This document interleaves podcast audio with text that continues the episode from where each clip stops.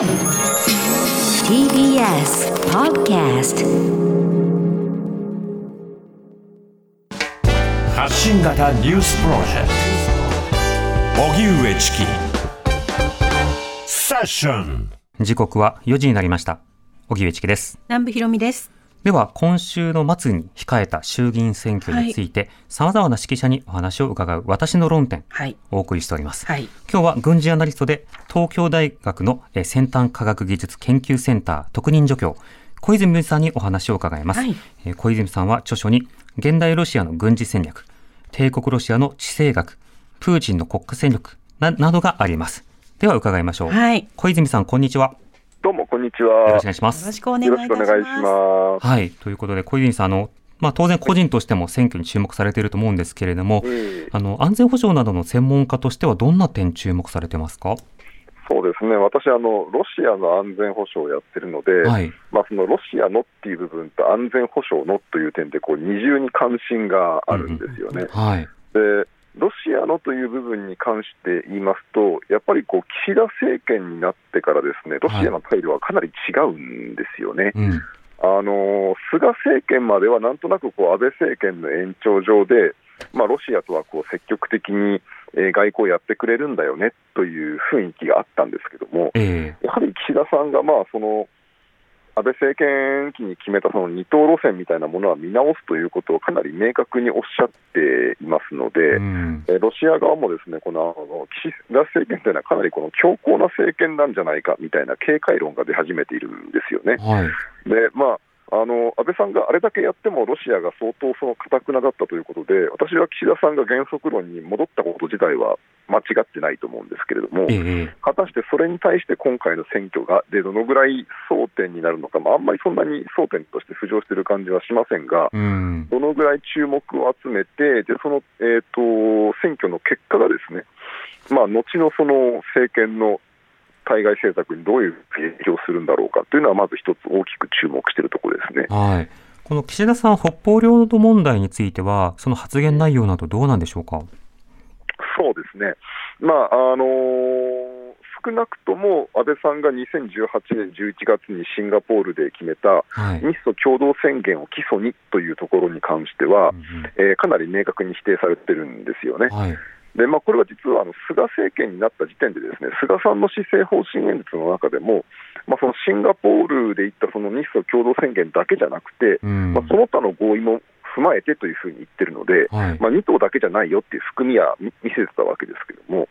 まあ、あの岸田さんはやはりあの選挙戦の最中からあの4党という原則論をかなり明確に掲げておられましたし、はい。で他方でその河野さんのように、えー二党論に相当前向きだった候補もいるわけですけども、うんまあ、やはり岸田政権になったということなので、まあ、これがですね相当ロシア側からはどうも警戒されているという感じがするんですよね。ええこれ、あの、同時に安全保障の観点から見ているという話ありましたが、小泉さん、こちらいかがですか？そうですね、やはりあの今回、割と安全保障が争点になっている選挙かなという気がするんですよね。うん。まあ、そもそもあの自民党総裁選の時点で、あの敵基地攻撃能力は是是か非かとかですね、はい。まあそれからその高市さんのように厳選持つべきだみたいなことを言い出す人がいたりとかして、ええ。まあ、かなりこう全体的に従来のその専守防衛というドクトリンをある程度見直すということでは、まあ、自民党側ではななんとなく、まあ、その右左多少のトーンの違いはありますけども、はい。まあ、かなり一致した流れがあった感じがするんですよね。ええでそれに対してやはり、えーまあ、その立憲とか共産党とかっていうのは、それはやりすぎでは危ないというふうに、まあ、あの論戦の中でも言っているわけなので、うん。まあ、その日本としてそのずっと戦後やってきた専守防衛というドクトリンを果たして維持するのか、まあ多分これで与党が勝てば相当見直し論みたいなものには弾みがつくんだと思うので、ええね実際にそこまで踏み出すのか、で私はあの踏み出すこと自体には反対ではないんですけども、はい。踏み出すとしたら、ちゃんと国民に説明されるのかというところが気になるんですよね。えあのこれこれこういう理由で、このぐらいまで踏み出さないと、もう日本としては抑止力維持できないですと、でそのためにこういう装備を持って、こういうドクトリンで運用しますということが、なんとなくこれまでの議論の中からは全然見えてこない、えうん。なんとなくその危ないですというふわっとした話のもとに、えー突然的基地攻撃論というのが去年ぐらいから浮上してきて、はい。でなんとなくよくわからないけど、なんか中距離のものを持つらしいですよみたいな話になってるんですよね。ええでこれはやっぱりなんていうか、軍事的安全保障以上に、我々がその守るべき民主的価値を損なっている議論のやり方だと思うので、はい。そういったその具体的な議論を、まあ、もしかしたら国民に受けは悪いかもしれないですけど、ん。正直にはあのお公の場でやってほしいなというふうに私は思っています。うん。まあ、自由という価値を守るために、例えば台湾有事の際に何をできるようにはしておくのか、というのはその議題一つをとっても、具体的な説明などを踏まえた上で、まあ、世論を問うということはあり得るわけですけれども、今のところ議題に出てるんだけれども、設定まではされてないなという印象もあるんですが、そこはどうですか？ですねまあ、あの実際問題として、例えばそのロシアとか中国みたいな大国と戦争に、アメリカが戦争になったという場合、はい。まあ、日本はほぼ自動的に巻き込まれることは間違いないんですよね。ええまあ、例えばその私の専門にしているロシアの軍事思想なんかでいうと、彼らはその純粋な防衛という考え方は持っていないので、うん。必ずその防御に攻撃が伴うんですよね。はい。ですから、例えばまあその欧州有事であるとか、その他の地域の有事で米ロ戦争になった場合というのは、特に日露間に問題がなくても、ですねうん。あの千歳、三沢、横田、横須賀、その辺には、まず間違いなくロシアの核ミサイルが飛んでくるんですよね。はい。でみたいなそのメリット、デメリットの部分をちゃんと踏まえた上で、あの今の安全保障政策というものがきちんとその国民に理解されて選択されているかっていうと、極めて怪しいわけですようね。ん。でそういう議論を書いたまんま、なんとなく、えー防衛体制の中でこんな装備を買いますっていう話だけを進めると、はい。まあ、例えばそのこの前のイージス・アショアみたいな、えー非常にその説明がいい加減で住民から反発を食らうですとか、ええそういうような話になっていってしまうわけですよね。うん。ので、そのやっぱり我々は何を守って、どういうリスクを引き受けながら防衛、まあ、国防というものをやるのかという、まあ、あの多分これはあんまり票にならない話でもありますし、あのはい真面目に話すと、ものすごく反感を買う話でもあると思うんですけども、うん。でもやはりもう選手防衛をやめるというんだったら、そろそろその話は避けて通れない時期なんじゃないかなと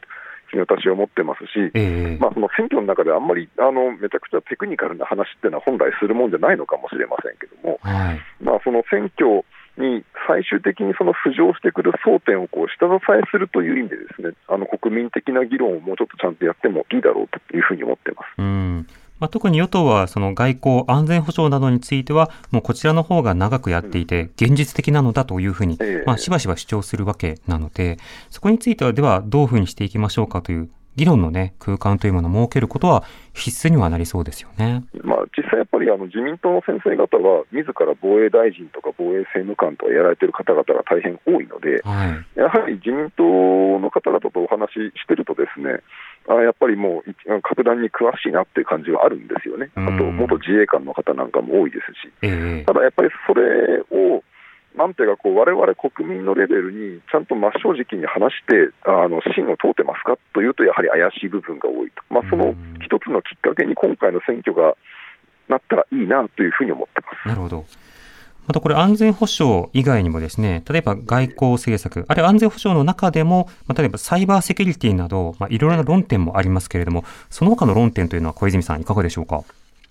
そうですねあの今、サイバーセキュリティということに関して言うと、ちょうどあの次期サイバーセキュリティ戦略というものがはい。あの作られているところですし、それからやはりこの前、ですねあの岸田さんがえ国家安全保障戦略をいよいよ改定すると、まあ、今のは2013年に作ったまんまなんですよね。うん。これをいよいよ改定するということもおっしゃったので、はい。まあ、この8年ぐらいの間に進んだ、まあ、そのサイバーとかフェイクニュースとか、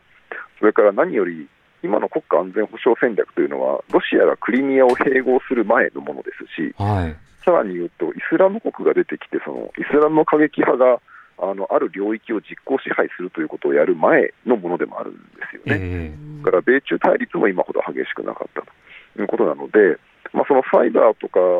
みたいな新しいテクノロジーの動向を安全保障の中に入れることも大事なんですけども、やっぱりこうメガトレンドというかですね、あのまあ、サイバーみたいなものも含めた含めて2020年代の安全保障ってどういうもので、その中で日本はどこまでやるんですかとで、どこから先はアメリカと一緒にやるんですかみたいな大きな図をですね、そろそろ描き直さなければいけない時期に入ってるのは間違いないですね。なるほど。そういったようなところを各党が何と政策書に書いているのかというのもぜひ注目してほしいと思います。はい、それから小泉さん、当然あの、我々一生活者でもあって、まあ、あの、例えば家族とどうするかとか、えー、生活上どう困るかとかいろいろあるんですが、小泉さんは生活の中の論点というのはいかがですか？やっぱり私は1982年生まれなので、はい、大学出たぐらいって、非常になんて言うんですかね、デフレ感が強かった感じがするんですよね。はい、終わらない就職氷河期という。終わらない就職氷河期で、本当にみんな就職決まらなかったし、賃金低かったし、なんかこう、企業というものに逆らえるという気がしなかったんですよね、なんかとてつもなく企業というのは強いもののような気がしたわけですけど、買い。手が決めるみたい。な感覚でしたよね。そうですね。やっぱりそれに対して、今はなんか、あの割とその再分配みたいなものが争点に出てきたというのは、おちょっと意外だなという感じが一国民としてはしましたし、はいまあ、ぜひ、あまあ、本当にこう何もかも再分配の方に全振りしてしまうと共産主義国家になってしまって、まあ、共産主義国家があんまり効率よくないというのは、私はなんとなくロシア屋としては分かるんですけど、えー、他方でやっぱり今まであまりにもその再分配というものが軽視されてきた結果、んなんかこう、社会の足腰の体力奪ってきたなという感じは。するんですよね、えー、のでそういうことが論点に上ってきたこと自体はすごくいいなと思っていますし、だからさっきその、荻上さんがおっしゃったそのサイバー攻撃みたいな話に関して言うと、あのあれなんですよね、えーとまあ、いわゆるこうインフラとかに対して仕掛けてくるサイバー攻撃っていうのは、まあ、しっかり専門家がやればいいんですけど、はい、そのアメリカの大統領選であるとか、その欧州とかに対してロシアがやってる攻撃っていうのは、うん、あの別にこう違法なインターネットアクセスをしてるわけではないんだけども、はい、人々のその不安を煽ったりとか、憎悪を煽ったりとか、分断を深めたりとか、そういう情報戦やってるんですよね。はいでなぜそれが効いちゃうかっていうと、やっぱり社会の中に格差があったりとか、人種対立があったりとか、うん、えー、まあ、あるいはその大量の移民が流れ込んできて、これが非常にこう社会がストレスをためてるとか、はい、まあ、そういう状況があるんですよね。うんうん、ので、やっぱりこう社会が安定してて、みんながある程度生活の心配がなくてという状況をちゃんと持っておくというのは、こう経済の問題だけではなくて、安全保障の問題でもあるなということを、私はこの5、6年、非常に強く思っているんですよね。はい、確かにという意味でも、ですねやっぱりなんかこう、これまでの新自由主義的な政策というのは、まあ、経済学的にどうなのか私は分かりませんけど、うんうん、なんか非常に社会をギスギスさせてよろしくないなという感じが安全保障上はするんですあなるほど、はい、えー、という意味でも、まあ、その今回、再分配をどうするのかみたいな話が、まあ、論題に上っているというのは非常に面白い動きだと思ってます。うんまた、あの、再分配というと、すぐ共産主義になるのかっていうふうに、あの、反応する人も中にはいますけれども、あの、自由主義、自由民主主義の中にも、例えば社会権といって、あの、個々人がしっかりと自由を行使するために、社会的に生存の保障をしたりとか、いろんなものを対等に権利を確保するということをしなければ自由主義は成り立たないという前提のもとで議論をしているところもあるので、再分配の一歩目ですぐ共産主義だっていうようなことも含めて、もう少しこう主義主張とか思想哲学のようなところも、いろんな知識なども歴史も共有したいところではありますが、ここはどうですか？そ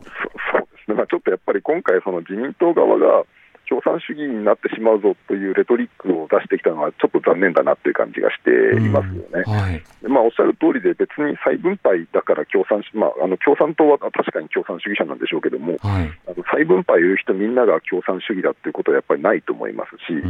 まあ、やはり、まあ、ここも私の専門からは外れますけど、共産主義ってそもそも生産手段を共有しましょうって話なんですよね、はい、分配しましょうというよりは。うん、ので、やっぱりその再分配イコール共産主義という図は当てはまらない。でまあ、むしろそこでその再分配というやり方が気に入らないのであれば、えー、私はこういう理由で再分配には反対なんですというふうに、まあ、堂々と議論をすべきなんじゃないですかね。再分配、具体的な言葉の中身なども含めて、これ見比べていきたいなと思います。